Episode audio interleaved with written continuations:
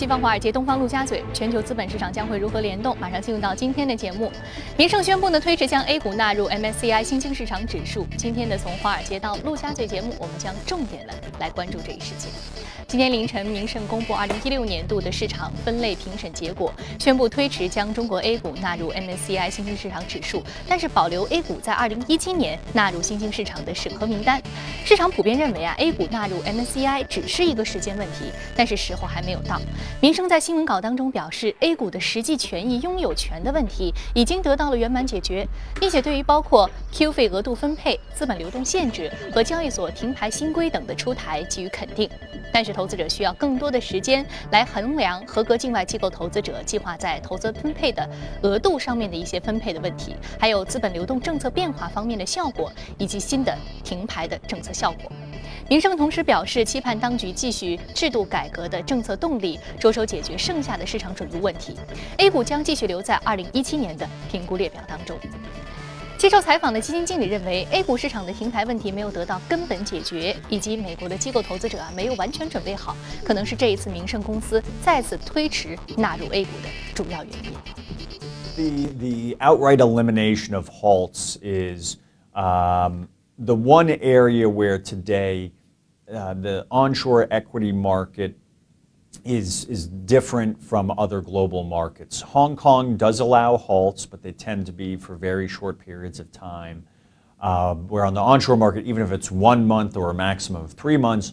that, that is problematic for uh, daily uh, liquidity providers such as mutual funds and exchange traded funds. So it's, it's the one area where we believe the outright elimination uh, would certainly go a long way for MSCI to, to include the market. I think another aspect, um, consideration, has been that the U.S. equity market has, has performed exceptionally well over the last seven years. You've had a very strong dollar. And so many U.S. investors are very focused on the U.S. markets, and therefore U.S. mutual fund families have been very focused. And um, I think there's been a question of how prepared despite MSCI telling asset managers globally to prepare for this occasion, I think relative to Europe and asset managers in Asia, the, the US potentially hasn't been as prepared for that. So I think that's, that is an element for MSCI that they do have this global asset management community that adheres to their indices, and they, they can't do something that a segment, you know, potentially some very important firms aren't aren't ready for, and I think that that that's been a factor. 第一财经记者葛维尔申玉峰，美国纽约报道。嗯， 那我们看到这其中其实还有一些市场的心理因素的问题啊，并没有完完全全的准备好。那今天呢，我们也在现场特别邀请到了华创证券机构销售部副总裁简佳先生，和我们一起来讨论这个问题。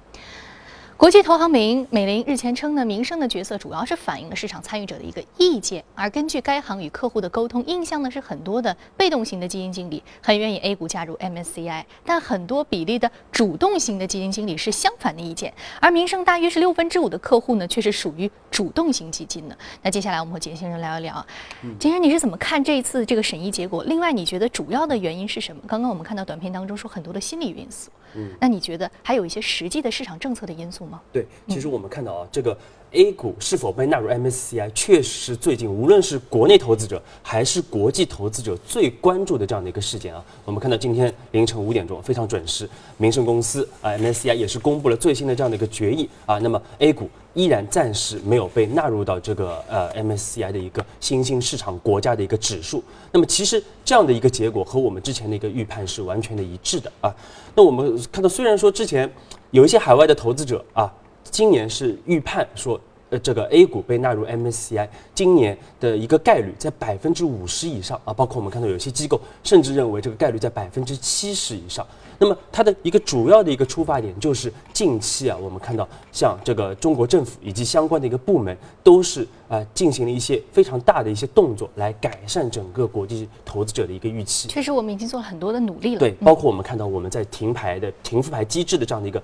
改善方面啊，包括整个的一个名义持有人的这这样的一个确权方面，都是做出了比较大的这样的一个进步啊。那么，所以我们说这个这种一个进步啊，其实也是市场我们整个一个市场的一个市场化改革的一个非常重要的一个方向啊。那么，我们说这个改进其实不只是说有利于国际的一个投资人，其实对于国内的投资人同样是有利的啊。那么，这也是我们在这个市场监督啊，包括整个的一个提升市场效率方面的一个非常大的一个改进的一个动作啊。但是我们看到，呃，据我们了解啊，其实依然有非常多的一个海外的投资人，其实他对于这样的一个啊，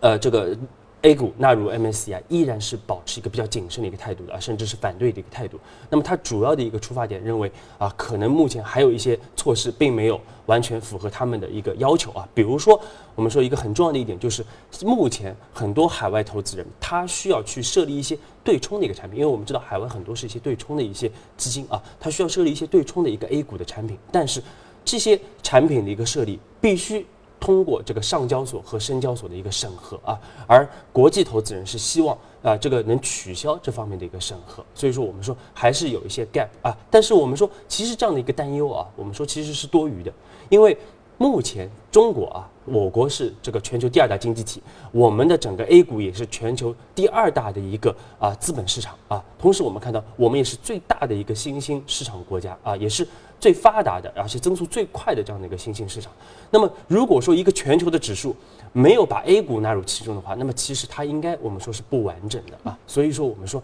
这个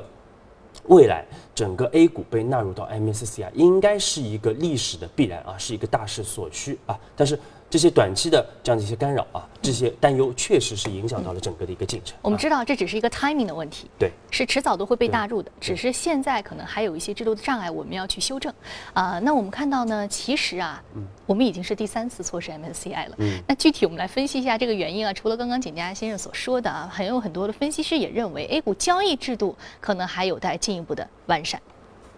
但是还是有一些海外投资者比较关注的一些地方没有做好的，比如说。啊，海外投资者他可能更愿意看到在外面有很多的这种 A 股的衍生品，尤其是可以进行一些风险对冲的一些做空的工具。我们知道海外的这些大型的机构，它实际上投资的时候都是需要做风险对冲的。那么。在目前国内还缺乏相关的对冲工具的时候，他们对这一点可能还是比较看重的。在这个资金的呃流入流出方面的话，呃，你比如说现在对这个 Q 费 R Q 费的这个限制，它要求每月的累计的这个出去的额度不超过上年总资产的百分之二十，可以进一步的放宽。然后另外在这个呃呃，就是还有一点呢，就是这个海外投资者如果想做这个 A 股的对冲产品，他需要得到这个上交所和深交所两个交易所的这个审批。那么这个审批的话，呃，M SCI 希望这个审批的话取消，因为他认为这个是反反竞争条例的。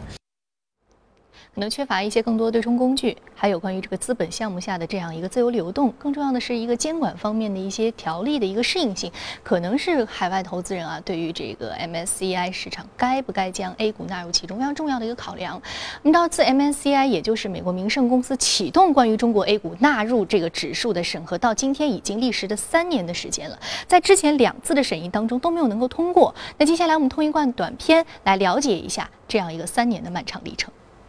二零一三年六月十二号，明晟启动对于 A 股纳入 MSCI 新兴市场指数的审议，并对中国 A 股进行首次评估。但在二零一四年度市场划分审议中，决定暂不将 A 股纳入新兴市场指数，但仍然保留在审核名单中。而到二零一五年六月，A 股二次冲击 MSCI 未果，MSCI 宣布将 A 股继续保持在审核名单。同时提出三类市场改进要求，其中包括 Q 费和 RQ 费额度分配程序、资本流动性管制、投资收益权分配等。二零一六年四月，MSCI 在 A 股评估过程中提出，在上一年度提出的三类市场改进要求之外，需解决 A 股上市公司任意停牌及在境外设立 A 股衍生产品限制等问题。截至目前。针对 MSCI 提出的三类市场改进要求，A 股市场已经解决或部分解决。今年五月二十七号，沪深交易所发布上市公司停牌复牌新规，对上市公司停复牌行为进行规范。唯一剩下的就是衍生品限制。分析师认为，这项要求更多的是明晟公司从自身商业利益的考量，并非是机构投资者的要求。中国监管层希望能够引入长期资金，对对冲基金态度一直比较谨慎，目前还没有针对这个条件做出任何行动。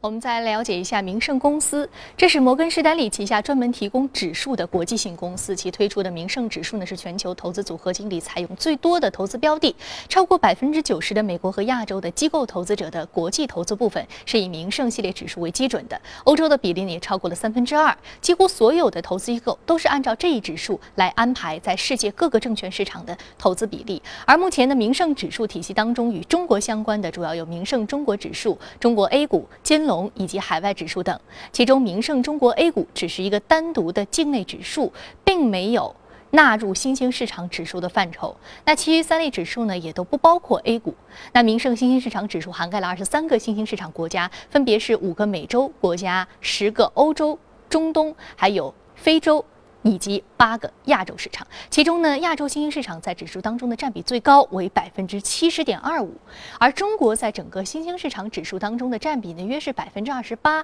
是占比最高的新兴市场。但是明晟中国指数并不包括 A 股市场，所以呢，A 股并不包括在明晟新兴市场指数之内。只有将 A 股纳入明晟中国指数，进而纳入明晟新兴市场，才能够使得 A 股真正的吸引到投资新兴市场的主流资金。那么此前呢，A 股市场因为加入 MSCI 的预期，提升了一波小波的反弹行情。不过呢，此轮行情在端午节之后，因为各种因素而扰动，以暴跌终结。面对呢 MSCI 预期的落空，银河证券首席策略分析师孙建波表示，MSCI 不是影响 A 股市场格局的关键因素，不应该夸大其对于市场波动的影响力。而青石投资高级策略分析师易爱言认为，纳入 MSCI 预期虽然落空，或将造成市场的一个短期的。波动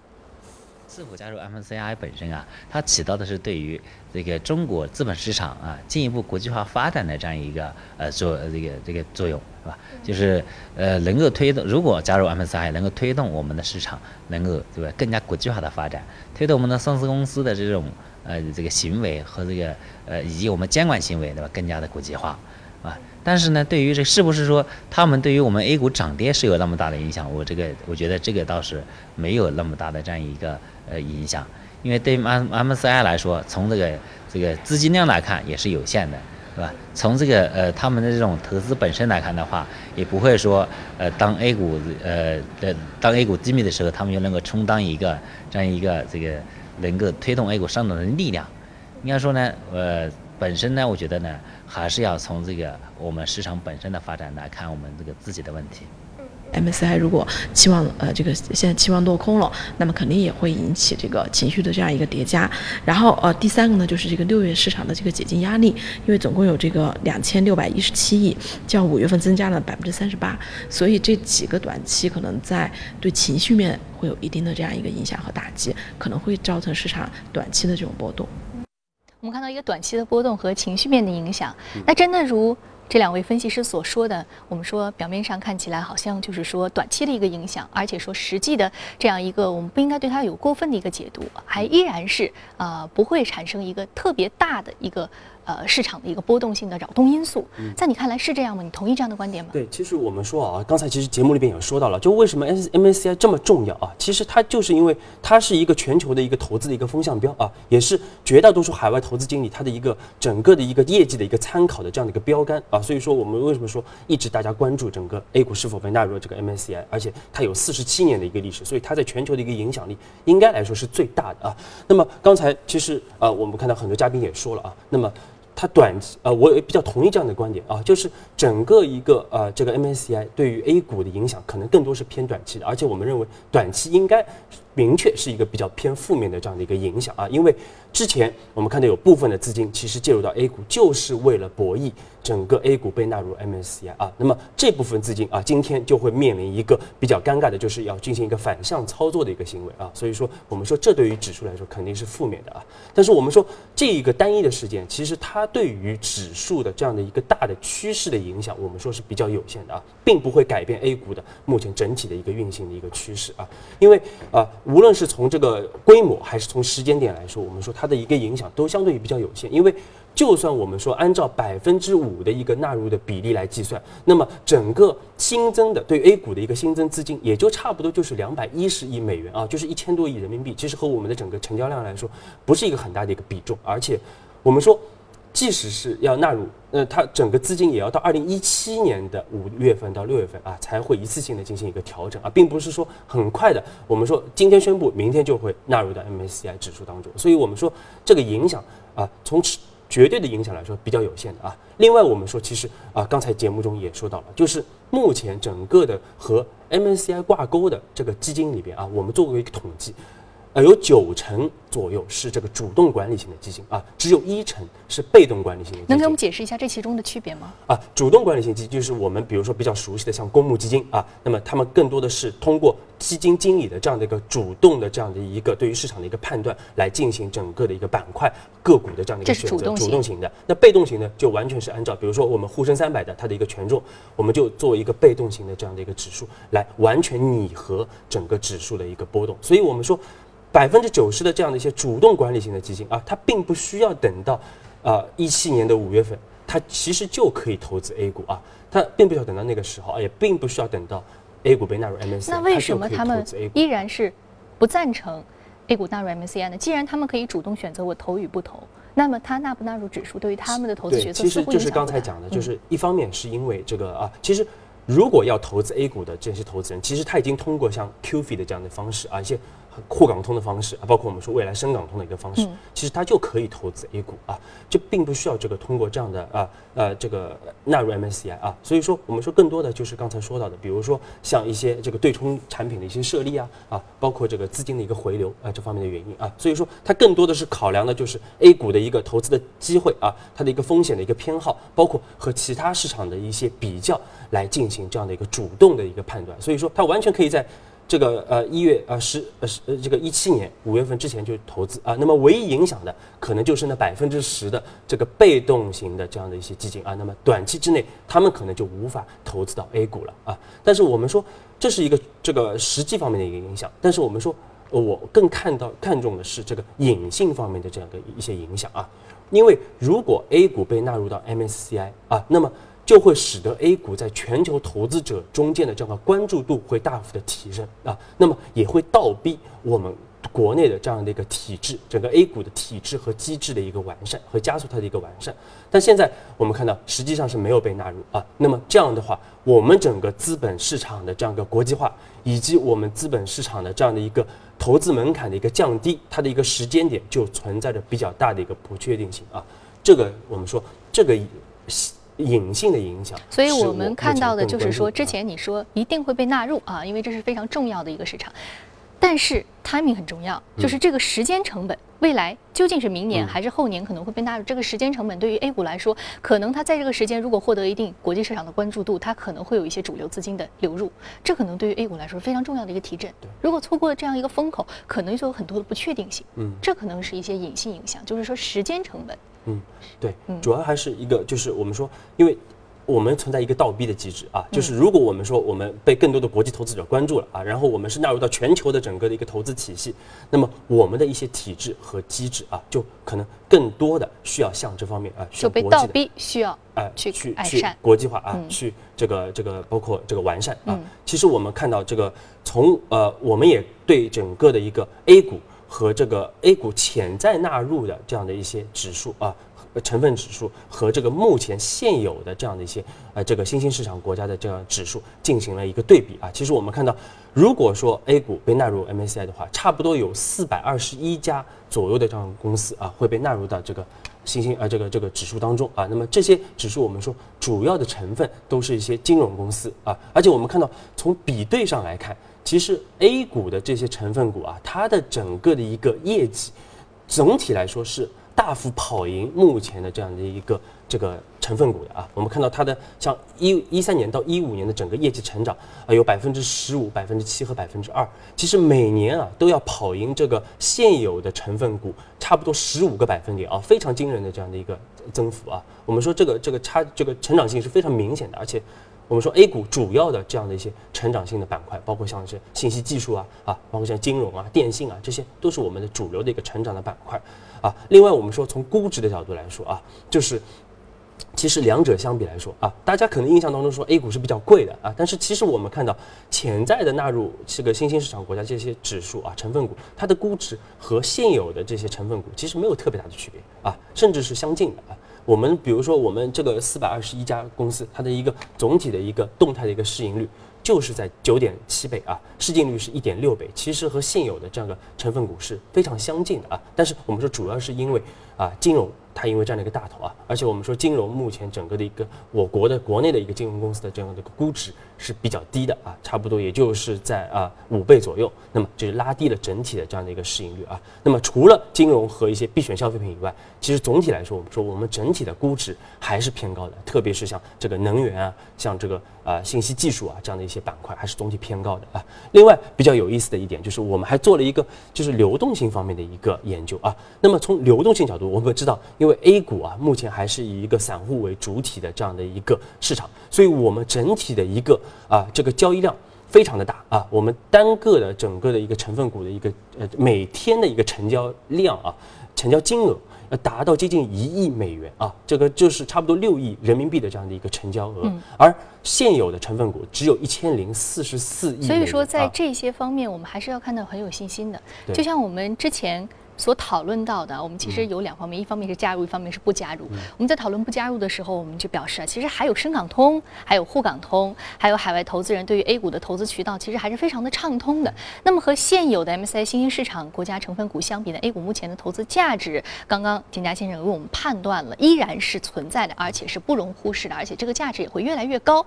好，这里是正在直播的，从华尔街到陆家嘴。那接下来呢，我们进一段广告，广告回来继续接着聊。好，欢迎回来，这里是正在直播的《从华尔街到陆家嘴》。那隔夜华尔街关注了些什么？机构有哪些声音？马上来连线第一财经驻纽约记者葛维尔，我们来关注一下他说了什么。早上，主持人，在原油价格走低、美联储议息会议召开和英国退欧公投临近等多重不确定性因素的影响下，周二美股承压。英国定于本月二十三日举行公投，是否退出欧盟？伴随公投日期的临近，民调显示支持退欧人群的比例在不断的上升。多家民调机构显示，选择退欧的比例超过留在欧盟的比例。这一不确定性呢，也令到德国十年期国债收益率首次跌穿零点。另一方面，美联储议息会议于周二再次召开。不过，考虑到此前糟糕的非农就业数据，几乎所有的分析师和投资者都认为美联储将不会在此次会议后宣布加息。另一方面，如若英国真的选择退出欧盟，那七月加息的前景也将锐减。受到多方不确定性因素的夹击，反映市场波动性的 VIX 恐慌指数也大幅飙涨。